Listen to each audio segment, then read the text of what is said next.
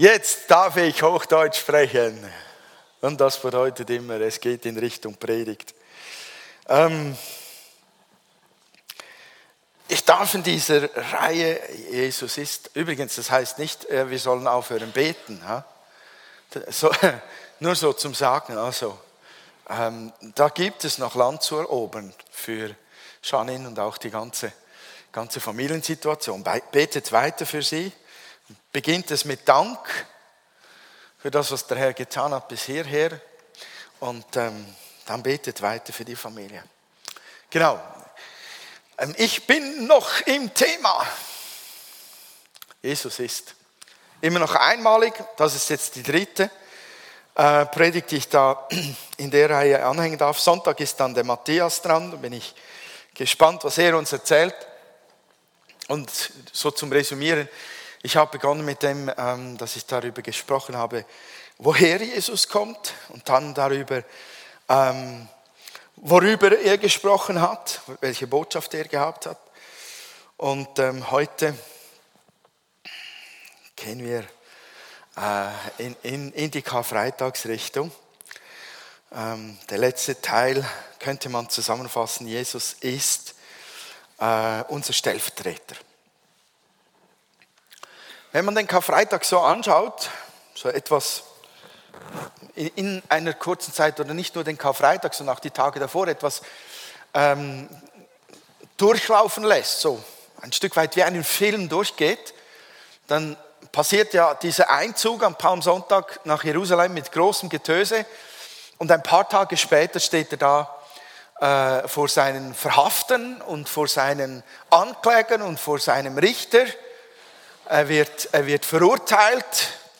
Er wird aufgrund falscher Anschuldigungen verurteilt und er wird gekreuzigt. Und wenn man das so, so anschaut, die letzten 48 Stunden ähm, von seinem Leben, dann könnte man spontan sagen, Jesus war ein Opfer der Umstände, vielleicht ein Opfer der Machthaber, ein Opfer der Neider, oder ein Opfer seiner eigenen Popularität, weil die Popularität Jesu war eine Bedrohung für die Priester, sie war eine Bedrohung für Statthalter Pontius Pilatus, sie war eine Bedrohung für Herodes, all die, die Macht hatten.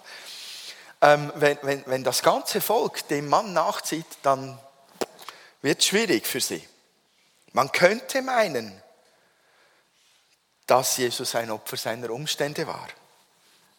Er wurde verurteilt aufgrund von Lügen, von politischen Spielchen, von Neid, Missgunst, Unverständnis. Er wurde sogar verurteilt aufgrund falscher Hingabe an Gott. Und das war tatsächlich alles Teil dessen, was geschah. Aber das trifft den Kern der Sache nicht annähernd. Denn Jesus starb unter ganz bewusst verstandenen und präsenten Umständen. Und Gott sagte 400 Jahre vorher durch Jesaja über diesen Moment, dass Jesus nicht ein Opfer der Umstände war, sondern er war durchbohrt um unsere Vergehen willen, zerschlagen um unsere Sünde willen. Die Strafe lag auf ihm zu unserem Frieden und durch seine Striemen ist uns Heilung geworden. Wenn Gott das einige hundert Jahre bevor es geschieht sagt, dann ist das kein Zufall, was da geschieht. Dann ist Jesus wohl ein Opfer, aber nicht der Umstände. Das war bewusst geplant von Gott, dass dieser Moment kommen muss. Dafür hat Jesus den Himmel verlassen. Dafür ist der Mensch geworden. Für diesen Moment. Und jetzt holen ihn seine eigenen Worte über sich selbst ein. Jetzt erfüllt sich das, was er von sich selber sagte. Ich bin der gute Hirte, der sein Leben für die Schafe lässt. Das ist kein Zufall. Das sind keine politischen reingeschmiedet, die da zuerst einmal gewirkt haben. Es war Gottes Plan. Jesus ist gefangen genommen, gebunden und eingesperrt, sagt der Bibelvers, an unserer Stelle. Jesus ist am Kreuz an unserer Stelle. Jesus ist an unserer Stelle vom Vater verlassen worden. Jesus ist ist an unserer Stelle zur Sünde geworden. Jesus ist unser Stellvertreter. Und wenn, wenn wir da hineintauchen, ich nehme an, euch geht es ähnlich, dann, dann packt ein das. Auf jede Art und Weise, auch sehr emotional. Und ich sage mir, wenn ich, ich schaue eigentlich keine solche Filme mehr, ähm, die, die, die, äh, wie, die, wie die Kreuzigung oder Passion oder solche Sachen schaue ich nicht mehr. Früher habe ich viel geschaut. Aber wenn ich da hineintauche, dann sage ich mir, wow, das ist ja furchtbar, das muss einen guten Grund gehabt haben. Und ich habe jahrelang nicht gesehen, was der gute Grund ist, bevor Gott mir die Augen geöffnet hat. Ich bin der gute Grund, du bist der gute Grund. Gott sagt uns mit diesen Worten, der Mensch ist gefangen, der Mensch ist gebunden, der Mensch ist eigentlich eingesperrt in einem Gefängnis, das er nicht mal richtig riechen und spüren und betasten kann. Aber es ist da.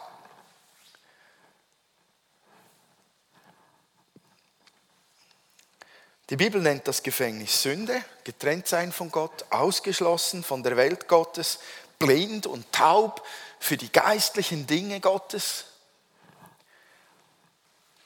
Und jeder Mensch ist da hineingeboren worden. Jeder, ausnahmslos. Das ist eine große Herausforderung, diese Feststellung für uns Menschen. Es ist höchst unangenehm, dieses Urteil über sich zu haben an Karfreitag wurde der gekreuzigt wegen uns. Jesus wurde wegen deiner Sünde gekreuzigt. Weil du in dem Gefängnis bist, wurde er gekreuzigt. Es lässt sich gut leben, trotz dieses Gefängnisses, das man kaum riechen und schmecken und betasten kann. Oder? Man kann gut leben. Bei uns zumindest in der Schweiz kann man in guten Verhältnissen aufwachsen. Man spürt keine Zelle. Wenn man morgen aufsteht, muss man nicht das Bett aufschließen, damit man raus kann. Man spürt das Gefängnis nicht einfach so. Man kann Karriere machen. Man kann eine Familie gründen. Man kann Kinder haben, das Leben genießen. Trotz dieses Gefängnisses. Man kann sich ein Auto, ein Haus oder Ferien leisten und so weiter. Man spürt das Gefängnis nicht einfach so. Nur manchmal ploppt es auf. Manchmal merken wir, warum habe ich das getan? Oder warum hat der das getan? Wie diese Woche in Brüssel. Ich weiß nicht, wie es euch ging. Da greift man sich an den Kopf und sagt sich, warum nur? Wie nur? Und wir sagen natürlich radikalisierte, fanatische, blinde, religiöse, fromme Leute. Das ist aber nur die halbe Erklärung. Die ganze Erklärung hängt am Kreuz wegen der Sünde, die uns zu solchem Wahnsinn verführen kann und antreibt und in uns lebendig ist. Wenn Krankheit zuschlägt, wenn Menschen anderen Menschen Leid antun, wenn ich anderen Leid antue, dann spüre ich dieses Gefängnis weil ich das nicht einfach so mal verhindern kann zu jeder Zeit. Es bricht immer wieder durch. Und das Spannende ist, wir können sogar die Kraft der Sünde und dieses Gefängnisses ein wenig regulieren. Damit es nicht überbordet, haben wir Gesetze in der Schweiz. Habt ihr euch schon einmal überlegt, dass wenn es keine Sünde gäbe auf der Welt, dann würden wir auch keine Gesetze brauchen. Gesetze, Regeln im Großen und Ganzen, nämlich den Umgang mit unserem inneren Drang, zuerst an uns selbst zu denken und damit brechen wir ständig ins Leben von anderen ein und tun Dinge, die anderen Schaden zufügen. Gäbe es keine Sünde, bräuchten wir keine Gesetze. Ich stelle mir vor, eine, eine völlig von, von Sünd befreite äh, Welt, die wäre dort an der roten Ampel. Die rote Ampel wäre unnötig. Jeder würde winken und sagen, du zuerst. Steuerfahnder bräuchte es nicht. Friedensrichter abgeschafft. Jetzt, nachdem wir endlich einen haben in Oster.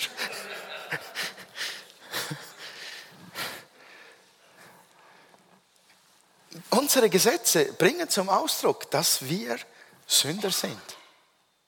Sie regeln wohl das gesellschaftliche Funktionieren, aber die hauptsächliche Basis ist, dass in uns drin Sünde ist und dass wir in einem Gefängnis aufwachsen und immer wieder merken, dieses Gefängnis leitet uns in Situationen und zu Handlungen, die wir eigentlich gar nicht wollen oder vielfach nicht wollen. Und wir verstehen es nicht, warum.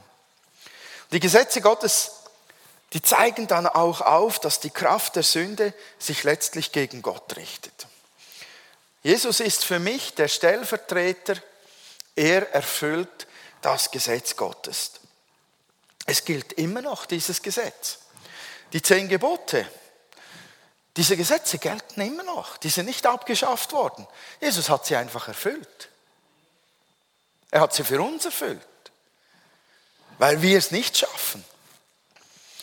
Diese Gesetze gelten immer noch, weil sie ein Teil vom Wesen von Gott sind. Dort drin kommt seine Heiligkeit zum Ausdruck. Gott würde nie Ehe brechen. Gott würde niemals einen anderen einfach töten. So, du sollst nicht töten, du sollst nicht stehlen, du sollst nicht lügen, du sollst nicht Ehe brechen, du sollst Vater und Mutter ehen, du sollst keine anderen Götter haben neben mir, du sollst den Namen des Herrn deines Gottes nicht missbrauchen, du sollst den Besitz deines Nächsten nicht begehren, du sollst keine falsche Aussage über einen deiner Mitmenschen machen und so weiter. Wer das nicht erfüllt, hat verloren. Der hat das Gesetz Gottes gebrochen. Und erfüllen kann es keiner, also haben alle verloren. Jakobus sagt, Jakobus 2, Vers 10, wenn jemand das Gesetz, denn wenn jemand das ganze Gesetz hält und sündigt gegen ein einziges Gebot, der ist am ganzen Gesetz schuldig. Kein Mensch außer Jesus Christus ist über diese Erde gegangen, ob wissentlich oder nicht, der dieses Gesetz nicht brechen würde. Jeder, der es versucht, wird irgendwann feststellen, ich habe es nicht geschafft. Wir sind alle gleich vor Gott. Wir sind alle Sünder. Und wenn ich dieses Gesetz anschaue, sage ich, Mann, das kann kein normaler Mensch einhalten. Völlig richtig. Kein normaler Mensch kann das einhalten. Jesus hat es deshalb für uns erfüllt. Er ist Stellvertreter für mich und hat das Gesetz für mich erfüllt. Dann ist Jesus für mich, Jesus ist einmalig, weil er auch der Stellvertreter ist, der meine Schuld, die Konsequenz meiner Schuld auf sich nimmt. Was geschieht denn, wenn wir sündigen? Wir laden Schuld auf uns. Wir verletzen Menschen, wir verletzen uns dabei selbst in unserem Gewissen. Wir verletzen Gottes Ebenbild. Und wenn ich das bildlich würde versuchen auszudrücken, dann vielleicht so.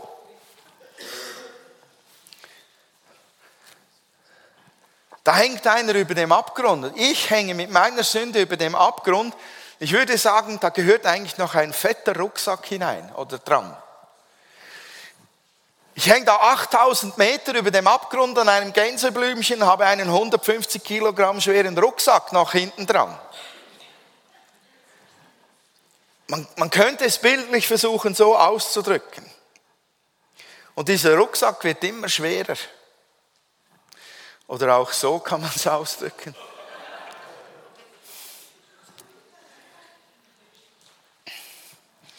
Da hast du keine Chance.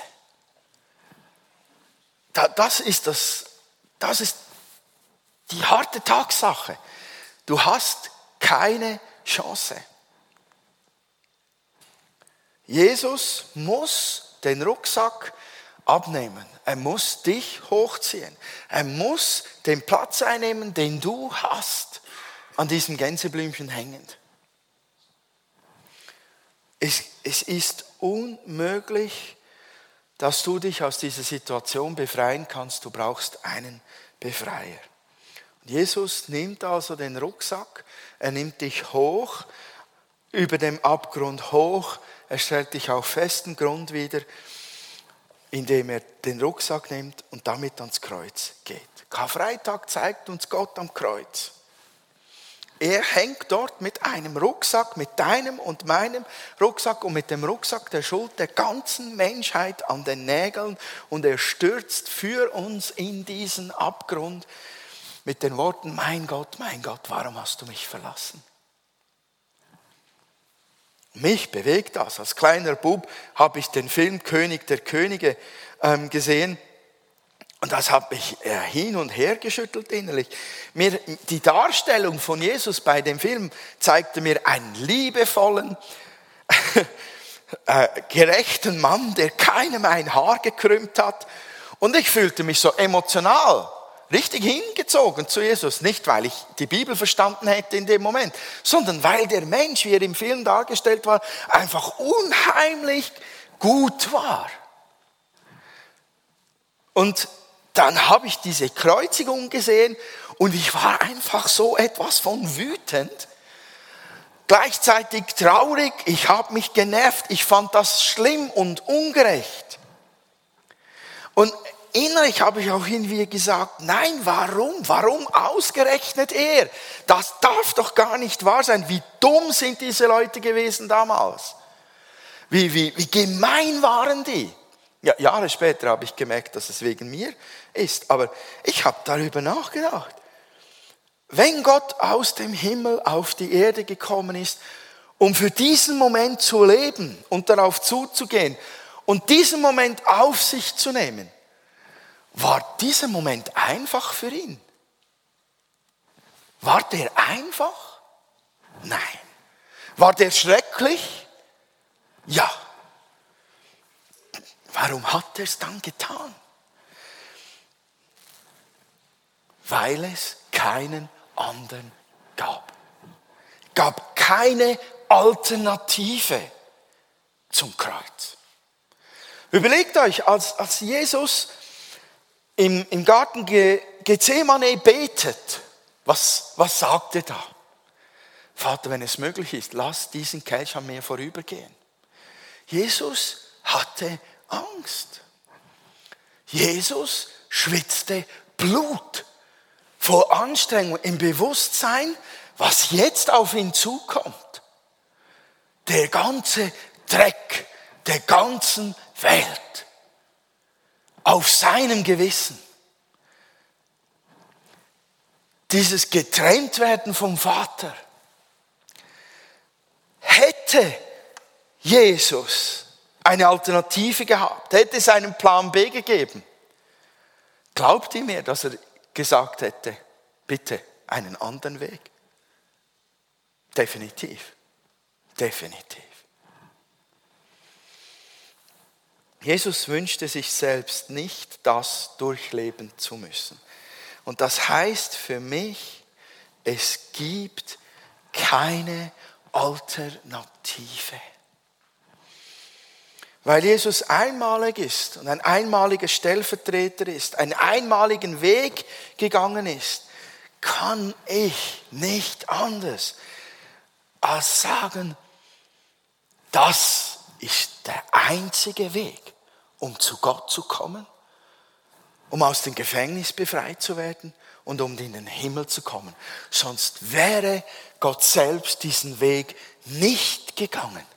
Ich kann nicht mit den anderen Religionen übereingehen. Ich kann nicht sagen, alle Wege führen zu Gott. Dann würde ich ihn verhöhnen damit. Das ist der einzige Weg gewesen. Und Gott hat uns so große Gnade geschenkt, dass er diesen Weg gegangen ist, dass wir das mit unserem ganzen Leben ehren sollten. Der dritte und letzte Punkt ist, Jesus ist Einmalig, weil er der Befreier ist.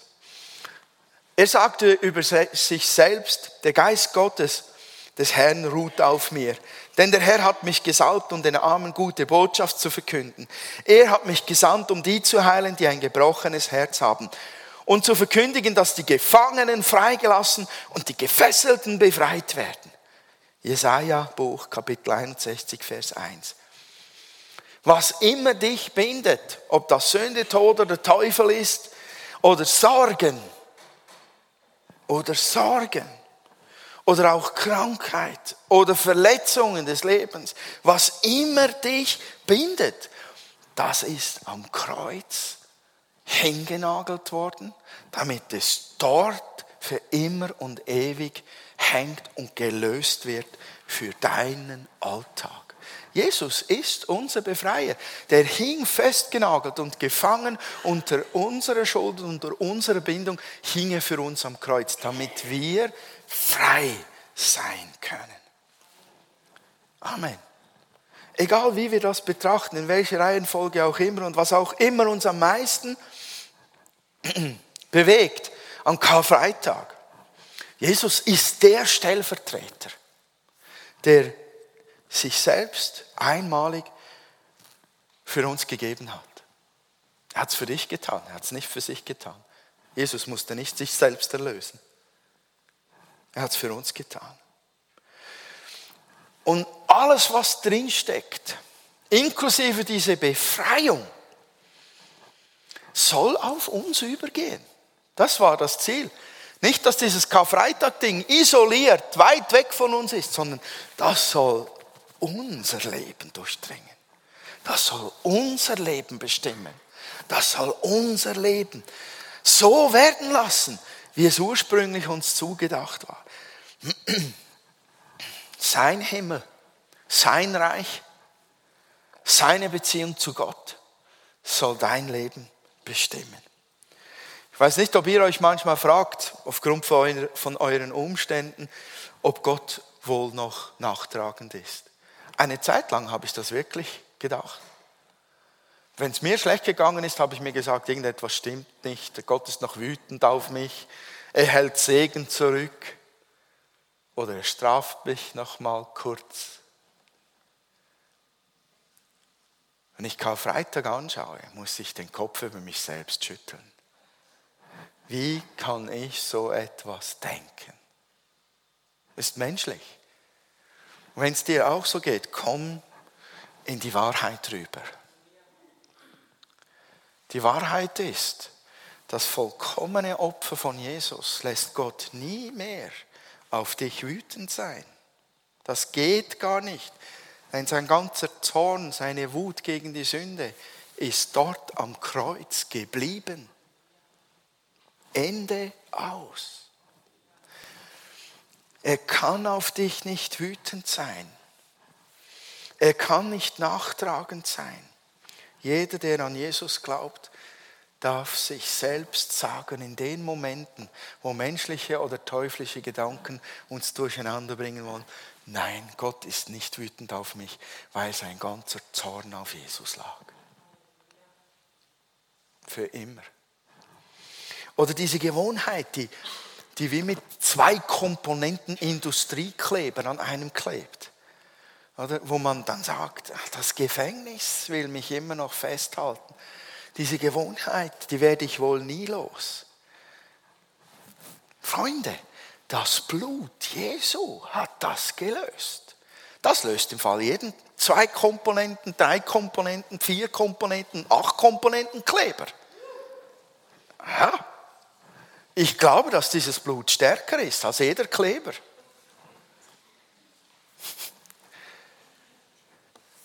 Jesus ist der Löser jeder Gebundenheit.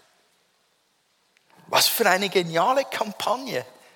Jesus ist, hat das Ganze ins Rollen gebracht, dass wir darüber nachdenken, wer ist Jesus. Jesus ist unser Stellvertreter. Jesus ist der Befreier. Und, und diese Dinge habe ich nur begonnen zu, zu, zu ähm, wegzubringen, dieses Denken, indem dass ich jedes Mal, wenn dieses Denken gekommen ist, wirklich auf diesen Jesus geschaut habe und wirklich das, was drin steckt, für mich genommen habe und sage, danke, dass du mich von allen Gebundenheiten gelöst hast. Danke, dass du für mich alle Schuld getragen hast. Danke, dass du das Gesetz für mich erfüllt hast. Das glaube ich, das nehme ich an Das atme ich ein, das bete ich durch und das spreche ich jetzt auch ähm, im Glauben aus und proklamiere es für mich selbst. Ich bin frei.